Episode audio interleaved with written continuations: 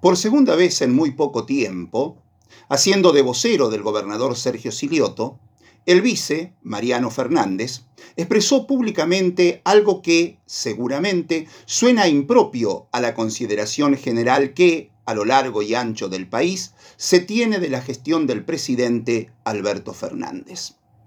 Así como lo había hecho cuando visitó la provincia la diputada nacional Gisela Marciota, esta vez manifestó lo mismo ante la presencia en la provincia de la ministra Victoria Tolosa Paz. Cuando Marciota vino a presentar su libro invitado por las mujeres de la CGT, Mariano Fernández había dicho, está claro que el presidente ha cometido errores, pero con La Pampa cumplió. Y frente a Tolosa Paz, al inaugurar el Centro de Desarrollo Infantil en Realicó, dijo, no podemos quejarnos. A La Pampa le fue bien en estos últimos cuatro años, a pesar de las dificultades que tocaron atravesar, la pandemia, una guerra global y una sequía tremenda, pero no obstante ello, estamos recuperándonos de cuatro años anteriores de abandono por parte del gobierno central. Y se nota para después enumerar rápidamente el Hospital René Favaloro, el gasoducto Néstor Kirchner, el aeropuerto de Santa Rosa, nuevas escuelas, mejoras en rutas y cerca de 5.000 viviendas. Con anuncios solamente no se logra demasiado, dijo el vicegobernador. Lo importante es que las obras se anuncien, realicen, terminen y entreguen a la comunidad. Es innegable que la figura de Alberto Fernández en estos tres años y medio de gobierno ha sido esmerilada hasta quedar casi nada, piel y hueso.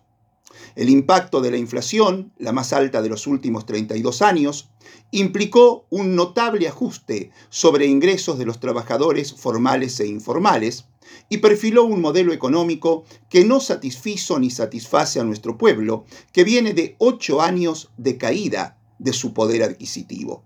A eso se le suma el perfil político de un progresismo alfonsinista ineficaz que construyó el presidente Alberto Fernández.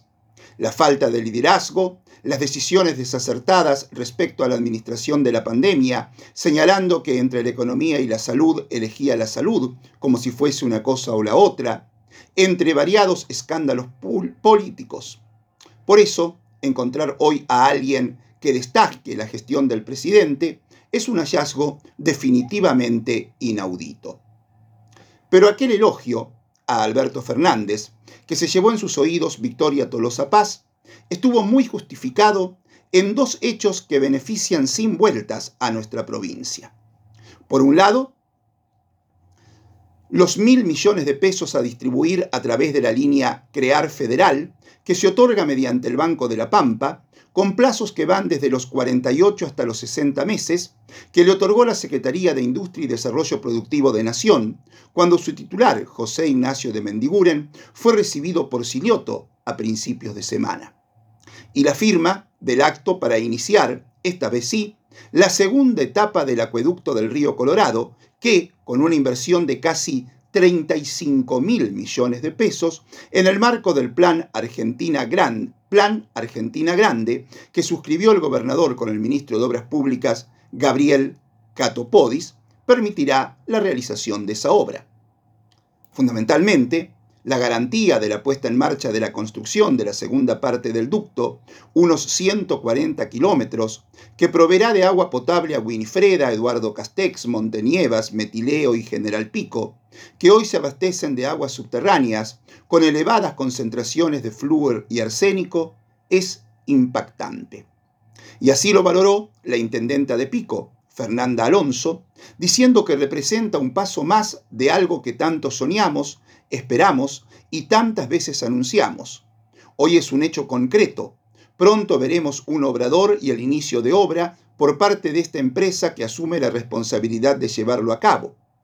Y que Pico es una ciudad que no para, que demanda y que en buena hora nos obliga a pensar en un futuro donde tengamos la posibilidad de contar con cada uno de los servicios, garantizar que Pico siga creciendo es el lugar que mucha gente elige para invertir, para vivir, seguir desarrollándose en su negocio, en su familia y los servicios, tienen que estar a la altura de las circunstancias. Así que no es menor para proyectar y pensar el futuro. Y eso es lo que ocurre con la llegada de este acueducto. dijo la intendenta Piquenza.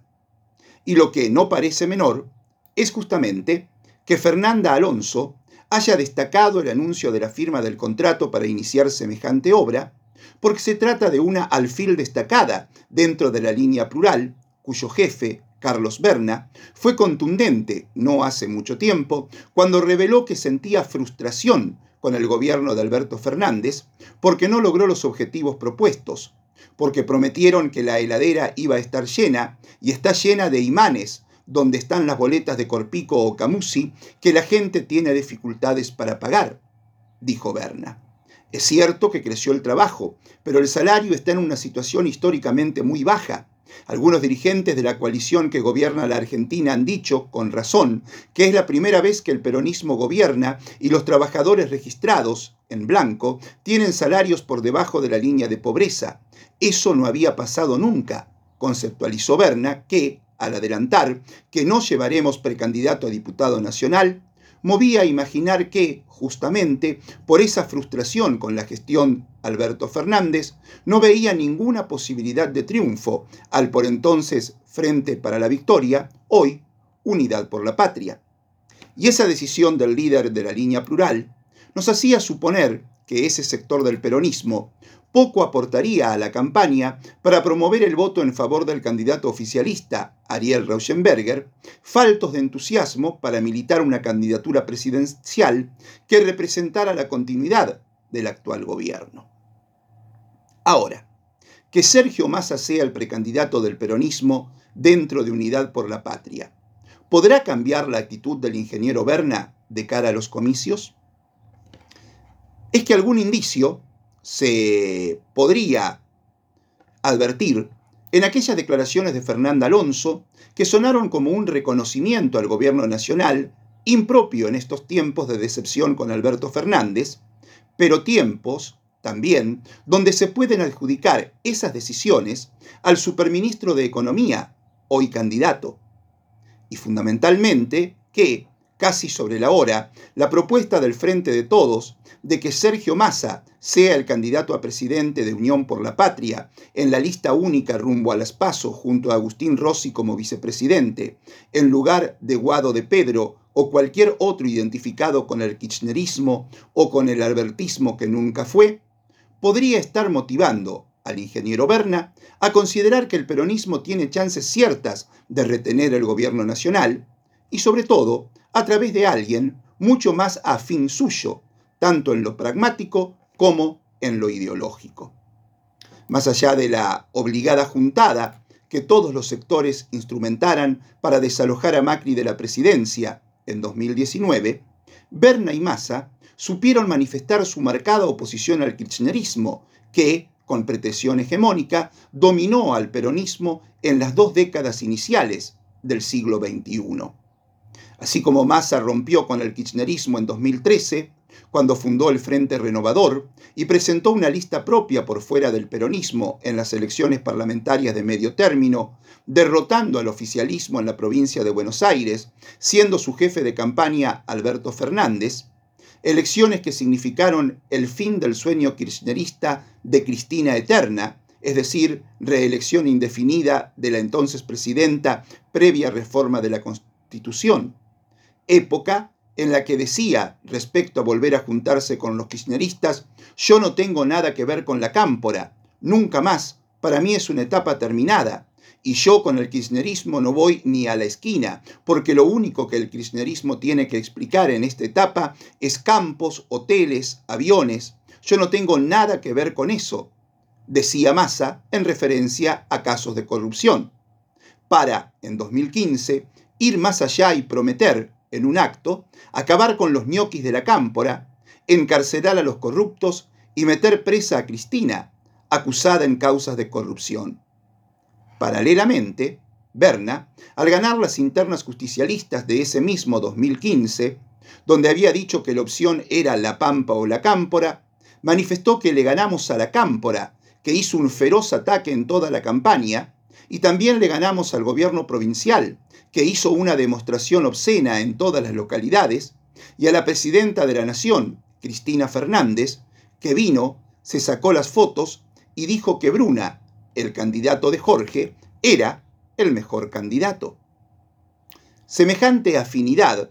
se ilusionan en torno a Silioto,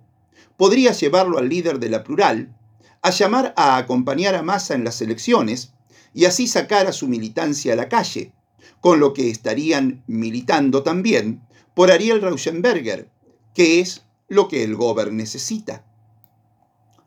Por otro lado, han aparecido en los últimos días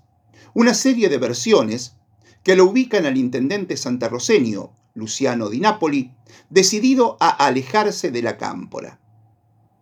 ¿En qué anda Copete? Es algo que ampliaremos, pero sería una fija que su movida apunta a crear y liderar una nueva línea interna dentro del justicialismo pampeano, con su consabida aspiración de llegar a ser el próximo candidato a gobernador. Y en la vereda opositora, el crecimiento del radicalismo en Juntos por el Cambio, al imponerse en Córdoba, Mendoza y Santa Fe, proyectan claramente una victoria del candidato de Horacio Rodríguez Larreta y Gerardo Morales, Francisco Torroba, también en La Pampa. Pero sobre todo, proyectan al radicalismo de cara a las elecciones de octubre, donde ganar o salir segundo daría lo mismo, porque Juntos por el Cambio como Unión por la Patria se alzarán con un diputado nacional cada uno, y especialmente proyectan a las de las elecciones de 2027, cuando haya que renovar gobernador. Y para esa circunstancia es que los radicales ya comienzan a palpitar un gran problema. Para entonces, ¿quién tendrá más mérito? Martín Berongaray, que el 14 de mayo hizo la mejor elección de la oposición desde la vuelta a la democracia, o Torroba, que le habrá ganado al peronismo, si es que gana las elecciones legislativas de octubre?